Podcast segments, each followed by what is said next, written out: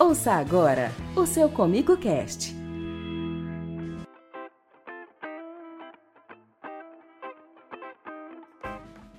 Olá, hoje é quinta-feira, são 17 horas e está no ar mais um episódio do Comigo Cast, o podcast da Comigo. Obrigado pela sua audiência, pela sua companhia. Eu sou Pedro Cabral. No episódio de hoje a gente fala sobre o manejo inicial da fase reprodutiva da soja. Por isso a gente recebe aqui no estúdio da Comigo o engenheiro agrônomo da Comigo, Rafael Duarte. Tudo bem, Rafael? Bom dia, Pedro. Olá. Tudo bem? Tudo bem. Rafael, eu queria que você começasse então contando um pouco sobre sua trajetória aqui na Comigo. Você já está há quase nove anos aqui, né? Como é que foi? Isso. É... Eu já estou fazendo aí, completando nove anos, né? Que faço parte do time da cooperativa comigo. Trabalhei por um período em outra unidade, na unidade de Montes Claros de Goiás, e hoje atuo aqui na unidade de Rio Verde. Faz quanto tempo você está aqui? Tem dois anos que eu estou na unidade de Rio Verde com a equipe de Rio Verde. Muito bom, Rafael. Então aí para quem já conhece o Rafael de Montes Claros está revendo, para quem é de Rio Verde está vendo ele agora também no podcast. Isso aí. Rafael, vamos começar então agora já sobre esse assunto. É, como é que é o controle de ferrugem nesse momento da fase reprodutiva? O que, que tem que ser analisado? Sobre as doenças de fim de ciclo também, o que, que você indica? Então, Pedro, é, o controle aí para doenças em geral, doenças final de ciclo, ferrugem especificamente, que é uma doença muito agressiva, né? É, que quando é, se tem essa doença na área, o controle tem que ser é, com bastante cautela e com bastante eficiência. Uma, uma, uma doença que traz grandes prejuízos aí para o produtor. Então a gente recomenda sempre monitorar semanalmente né, as áreas aí. É, essa doença ela se destaca muito aí com épocas de, né, de, de, de, de temperatura baixa, com muita mais umidade, úmida, né? isso, mais úmida, então ela tem um índice de proliferação muito é, intenso, né? Então a gente sempre recomenda é, fazer monitoramentos semanais para que a gente busque o controle dela e que ela não dissemine para outras áreas, outras regiões aí.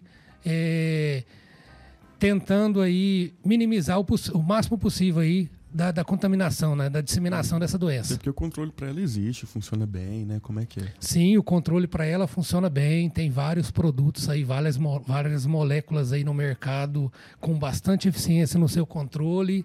E a gente sempre recomenda trabalhar com efetividade, é, com prevenção, né? Para essa doença, para que a gente consiga ultrapassar aí esse período aí, é, caso tenha doença aí com mais tranquilidade.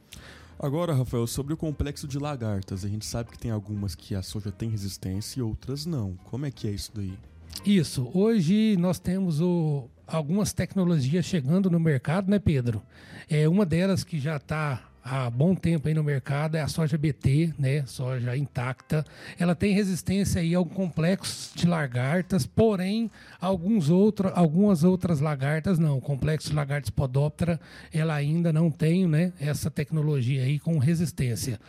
E esse complexo de lagarta, é, a gente sempre também recomenda se monitorar, né? Com mais efetividade. É, a gente sempre busca recomendar o produtor aí estar tá é, recomendando ao produtor sempre a entrada no, na, na sua área para algum determinado controle de alguma praga ou até mesmo alguma doença, sempre está buscando aí já levar né, o controle para essas lagartas aí, para que diminua né, a pressão dessa lagarta e saber muito né, é, ter muita eficiência na identificação da lagarta, porque às vezes tem uma lagarta que está ali, porém sem muita importância pelo produtor, achando que não vai causar dano e acaba no final aí trazendo vários prejuízos. Principalmente no caso da Spodoptera, né, que já não tem resistência. Como é que teria que ser o controle? Isso, o, a, as lagartas Spodopteras aí que não tem o controle, né, pela soja com tecnologia BT, é, a gente sempre recomenda fazer aí os inseticidas né? É, que tem boas eficiências aí para o controle dessas lagartas aí. E o que a gente sempre busca é o monitoramento e identificação assertiva dessas espécies de lagarta aí, para que tome as melhores decisões aí. Inclusive para o cooperado que tem aí o apoio da ciência técnica Comigo, é sempre bom chamar, né, o agrônomo para poder identificar, ajudar nesse controle, né? Sim, sim. O, a equipe, né, o time da cooperativa Comigo está sempre à disposição aí dos seus cooperados, dos seus produtores. É só é, demandar aí esses, né, a equipe técnica aí que a gente vá até a propriedade, né? Que sempre estamos, nós sempre estamos aí em contato com os produtores aí, visitando, né, em loco essas propriedades, para que busque a melhor recomendação aí e a melhor assertividade aí no controle. Nessa fase reprodutiva começa o fechamento ali das linhas e aí tem um outro inimigo que é difícil de ver, mas que está sempre lhe dando trabalho, que é o percevejo, né? Como é que é essa situação? Isso, Pedro. O percevejo é uma praga hoje que causa bastante dano, traz bastante prejuízos pra, para os produtores, né? E o, o percevejo, ele é, tem a sua fase que causa um pouco mais prejuízo, né? Causa o prejuízo em si, que é onde começa a ter ali a, na fase reprodutiva a formação de vagem, é dentro da formação de vagem, a formação de grão e o enchimento desse grão é onde ele consegue se alimentar e sobreviver. Porém, é, a gente tem a presença desses percevejos já na fase inicial da cultura, ali na, no estágio vegetativo, e a gente sempre busca monitorar e sempre busca fazer o controle já na fase vegetativa para a gente buscar diminuir a população desse percevejo, né? E, consequentemente, quando entrar na fase reprodutiva, que é o que você comentou, pega a linha ali é, já na entrelinha fechada, que às vezes tem uma dificuldade maior de penetração de produto e, consequentemente, né, uma, é, uma dificuldade maior no controle desse percevejo, que a gente faça esse monitoramento, faça o controle aí desde a fase inicial no vegetativo, para que chegue na fase reprodutiva. É, tenha uma eficiência maior aí e uma menor população desse percevejo. Então é mais eficaz na fase vegetativa. Na reprodutiva vai ser realmente um pouco mais difícil, então. Sim, na fase reprodutiva sempre vai ser um pouco mais difícil pelos produtos, até a gente tem bastante né, moléculas aí pra, para o controle dessa, dessa praga, desse percevejo. Porém, se a gente conseguir sempre antecipar aí a diminuição da população aí, através das aplicações na fase vegetativa, nós vamos passar uma fase reprodutiva um pouco mais tranquila aí com a pressão desse, desse inseto. Entendi. Rafael, agora outra situação é que, de agora para diante, possivelmente o índice pluviométrico abaixa um pouco, né? As chuvas diminuem e a temperatura aumenta. Quem surge é a mosca branca, né? Que fica favorável nesse cenário. Como é que é? Isso. É, esse ano, Pedro, tá um ano bem favorável aí para a presença aí de, dessa praga, né? De várias pragas, inclusive essa praga aí, que nós estamos aí começando um período bastante chuvoso, com umidade bastante alta. E a presença da mosca branca, ela se atrai muito por conta disso. Umidade baixa, né? Muita chuva e umidade baixa, muito calor também aí no tempo que não está chovendo, né? Nos dias é, de sol aí, de insolação alta. Então a presença dessa mosca branca, mosca branca tende a se aumentar. Então é uma praga também que tem causado bastante, bastante prejuízo aí para o produtor. É uma praga de difícil controle, né? Nós, tamo, nós temos que monitorar aí também com mais constância, semanalmente aí, para que a gente tenha as melhores tomadas de decisões e que não deixe essa praga né, aumentar nas suas áreas aí, porque depois que ela aumenta, depois que ela começa a criar aí é, as suas ninfas, né? É, a gente tem uma dificuldade maior do controle e é uma praga que chama também atenção para uma doença que ela traz, né, para um fungo que ela traz, que é a fumagina. Então, quando a pressão está muito alta, vê a, a, a, ocorrência aí da fumagina, né, na presença dessa praga, e aí quando causa fuma, fumagina aí, o controle é muito ineficiente. E até então, bom você, você dar uma explicada, porque a fumagina ela acaba atrapalhando bastante a produtividade no final das contas, né? Sim, sim, a fumagina ela causa bastante dano aí em relação à produtividade, né? Diminui bastante a produtividade porque ela paralisa, né? O fotossistema da planta ali, a fotossíntese, ela não faz fotossíntese, então acaba gerando aí a perca de folha, né? E, consequentemente, aí afetando a produtividade no final. Entendi. Inclusive, é, a mosca branca, você falou sobre monitoramento. Quanto é, mais curto for o intervalo, até para ter esse controle da reprodução dela, melhor, então. Sim, quanto mais curta aí o controle, melhor. A gente sempre tem que buscar trabalhar para o controle aí da mosca branca adulta, né? Então, é, a gente buscar sempre ter o controle da mosca branca adulta aí com mais intensidade, com mais velocidade aí nas aplicações, intervalo curto aí de aplicação para que diminua a população aí desse, dessa praga. Aí você falou sobre a questão da umidade, que é muito alta nesse período. Quem também se favorece com isso é o mofo branco, né? Sim, é outra, é uma doença, né? Que é bastante agressiva também. Ela se desenvolve bastante aí é, com umidade alta, né? Temperaturas aí baixas, né? Umidade alta aí, muita, é, muito, muito favorável aí, né? A quantidade de chuvas. É uma, pra, é uma doença que que se instala no solo por um período muito longo aí, né? A gente tem esclerótios aí da, do, do mofo branco aí, é, com 10 anos, né, do, 10, 12 anos aí, que fica no solo, né, uhum. retido no solo, então ela prolifera aí com as temperaturas aí favoráveis para ele. Então a gente sempre busca, né, é, fazer as recomendações aí necessárias aí para o monitoramento de doenças, no, inclusive aí a, o mofo branco e pragas, né, relacionado aí a, a, a épocas, né, é, e os fatores climáticos aí acontecidos naquela safra. Então, uhum. nós estamos com um período aí é, interessante, com bastante chuva. Então, é, os problemas vão vir, e agora a gente precisa ter mais cautela e mais atenção aí para monitorar e ter mais assertividade aí nas tomadas de decisões. É basicamente o que tem em comum de tudo que a gente já falou desde o início do podcast até agora. É o controle, monitoramento. Tem que ter esse monitoramento sempre ativo, né? Independente do, do problema. Sim, Pedro. Tem que ter esse monitoramento sempre ativo aí, com a ajuda de um engenheiro agrônomo da cooperativa comigo aí. É, o pessoal tá é, bem treinado aí, tem um know-how muito bom aí, um conhecimento muito bom aí para levar as melhores, né, é, os melhores manejos aí para as melhores tomadas de decisões aí em conjunto. O engenheiro agrônomo da cooperativa comigo com o agricultor. Rafael, a gente sabe que o controle das daninhas é interessante que se faça nos períodos anteriores, mas nessa época já de fase reprodutiva é importante saber se esse controle foi bem feito. Caso não tenha sido ali, ainda tem uma planta daninha na área, o que, que, é a recomendação?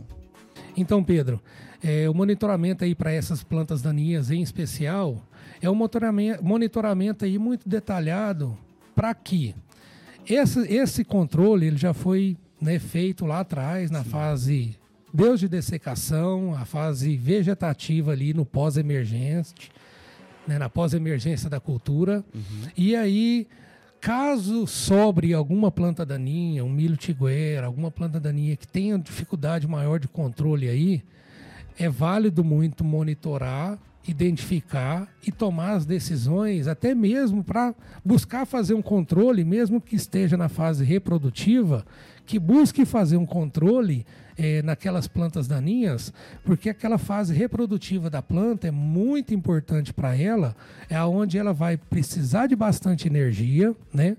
extrair os nutrientes que tem no solo para levar para o fator reprodutivo dela, que é o grão.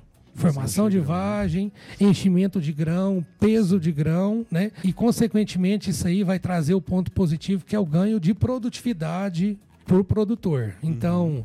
vale, a, vale a pena muito com o engenheiro agrônomo da cooperativa comigo to, tomar as melhores decisões de fazer o controle nessa fase para essas plantas daninhas, que a planta daninha ela chega né, a tirar aí né, do produtor aí 15, 20% aí da sua produtividade. Nossa. Então a mato competição aí é bastante é, problemática aí uhum. para é, o resultado final aí, que é a produção. O importante, então, mesmo se não tenha sido tão efetivo o controle início, é fazer o controle mesmo na fase reprodutiva, né? Isso, mesmo não, não tendo efetividade no controle aí no, no pós-emergente, que foi a última é, entrada do produtor uhum. pensando em herbicida né, para o controle dessas plantas daninhas, é que tome a melhor decisão com o engenheiro agrônomo, faça avaliação, é, estude aí a porcentagem de plantas daninhas que está presente ainda e tome as melhores decisões aí para é, não afetar aí na produtividade final. Entendi. A gente estava falando muito até então sobre as condições climáticas da região aqui, que são favoráveis a algumas doenças, a algumas pragas. E a gente sabe também que é muito comum que se tenha aqui na região o veranico. Passado o veranico ali, o produtor tem que ter algum cuidado com a aplicação, alguma coisa que ele possa fazer para poder recuperar essa situação? Então, a gente sempre né, é, se depara com veranicos aí é, no decorrer da safra, né, da cultura instalada. E esse veranico sempre se dá aí no mês de dezembro, janeiro, Sim. né? Então sempre é decorrente disso daí. E quando a gente se depara com um veranico desse, algumas tomadas de decisões têm que ser feitas, né? E uma delas é para tirar o máximo da planta aquele estresse que ela passou através do veranico. E alguns manejos adotados é com aplicações aí de nutrição foliar, né?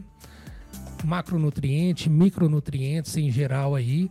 Então essas tomadas de decisões elas são bastante importantes para que a sua planta recupere né, aquele período de estresse que ela passou uhum. e não é, afetando aí a produtividade. Então, minimizando né, as percas de produtividade que possa uhum. acontecer de você não fazendo esse monitoramento e, consequentemente, aí essas aplicações de macro e micronutrientes. Inclusive, qual que é a validação que você dá aí para essa aplicação dos micronutrientes nessa fase? O que, que eles têm de importante, principalmente pós-veranico? Então, é, essa, essas aplicações de macro e micronutriente aí na, na nutrição foliar, ela é bastante é, assertiva, porque a planta, ela vindo de um estresse hídrico, ela vai ter algumas deficiências e até mesmo a planta, no seu comportamento, ela mostra aquela deficiência. Deficiência de potássio, deficiência de nitrogênio, de enxofre, de zinco, de cobre, em geral aí do macro e micronutrientes. Então ela mostrando aí no seu comportamento fisiológico a deficiência daquele, nutri naquele nutriente específico, é, você tem uma tomada de, de decisão mais assertiva. Então, é, vindo desse veranico, ela vai te mostrar o que ela está sentindo e você ter uma assertividade maior aí na, na decisão de qual elemento você levar para ela aí para suprir a necessidade daquela planta naqueles momentos. Tem que analisar, né? Pode ser cálcio, boro também, como é que é? Sim, cálcio, é, dois elementos aí muito importantes, né? Cálcio, boro, é, são nutrientes aí fundamentais para a fase reprodutiva da planta, né? Especificamente bora aí também, é onde ajuda no pegamento, né? Na, de flores. É, então tem seus pontos positivos aí para que levar esses nutrientes específicos para as plantas, mas é o que você comentou e detalhar bem é que faça o monitoramento, que a planta ela sempre te responde a necessidade que ela está tá tendo aí em relação à, nutri à nutrição. Dá para estimar mais ou menos quantos por cento de ganho de produtividade dá para ter com essa aplicação já na fase reprodutiva?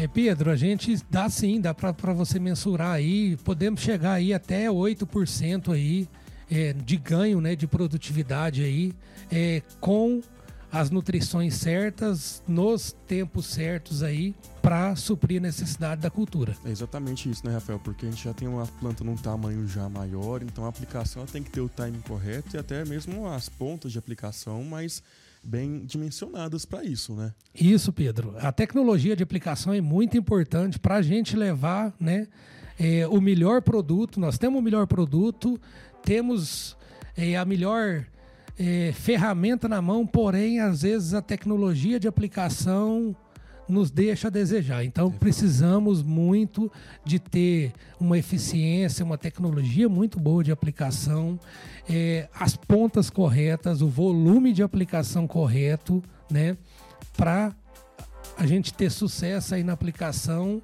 é, de qualquer produto em si, tanto fungicida, inseticida, a parte de nutrição. Então, tendo uma tecnologia de aplicação eficiente, nós vamos ter um resultado aí superior é, e com agrega...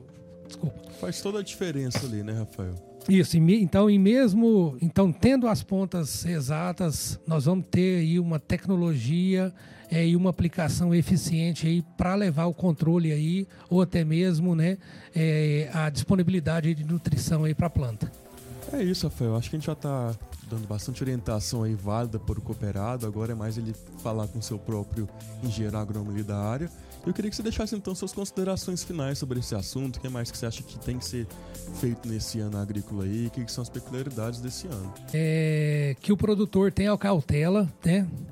Nas suas tomadas de decisões, que busque as melhores tomadas de decisões para que isso aconteça. Consulte aí um engenheiro agrônomo da cooperativa comigo, né?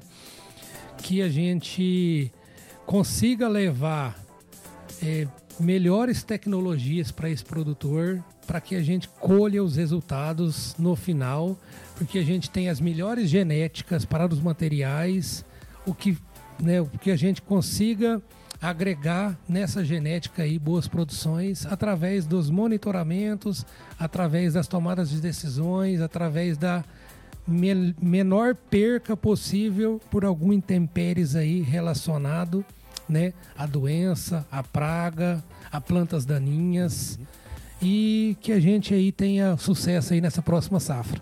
Amém. Assim seja. Assim seja. Muito Rafael, bom. Muito obrigado pela sua participação. A gente espera poder contar com você aqui mais vezes para poder trazer mais orientações aí ao cooperado. Obrigado, Pedro. Eu que agradeço aí pela oportunidade aí. Conte com o time da cooperativa comigo aí. É isso aí. Esse foi mais um episódio do Comigo Cast, podcast da cooperativa Comigo, que é uma produção da assessoria de comunicação da Comigo, sob a coordenação de Willard Freitas. O episódio de hoje foi dirigido pelo analista de comunicação da Comigo, Samir Machado.